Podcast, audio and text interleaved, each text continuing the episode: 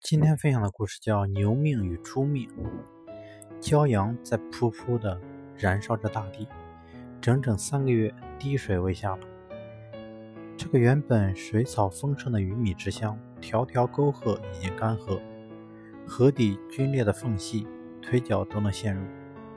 唉，这见鬼的天气，仿佛真要将人间化为炼狱。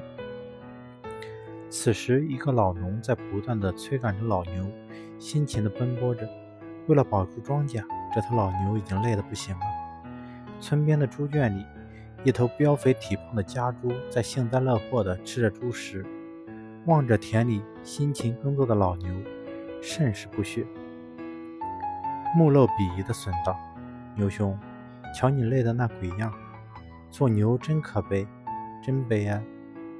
你看我，整天养尊养尊处优。”吃饱了睡，睡醒了吃，生活是如此的惬意。说完，他把蹄尖向下一指，做了个鄙视的动作。牛甩了甩额头的汗珠，喘着粗气辩解道：“朱棣，你不要拿我做笑柄。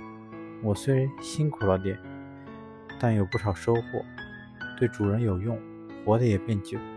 反过来再看看你，越懒越长膘，随着你体重的扶摇直上。”你的死亡日期也便越来越近，我劝你还是赶紧锻炼锻炼身体吧，肉长得慢点，还能延缓你的生命周期。此猪哪听得进他的话，反击道：“哈哈，人类有个对牛弹琴的说法，果不其然，本猪也是，本猪此刻也深有体会。”说完，继续狂吃他的猪食起来。区区几日后，猪的主人没送猪食来。却提着个杀猪刀，杀气腾腾的奔来，嘴里还不断的嘟囔着：“这猪长得真快啊，该宰了。”此时此刻，这猪方悔恨交加，泪奔不已。这则寓言告诉我们：懒惰是生活的坟墓，勤劳是生命的食粮。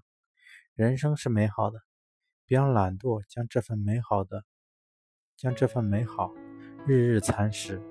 要让勤劳将此段美好无限放大。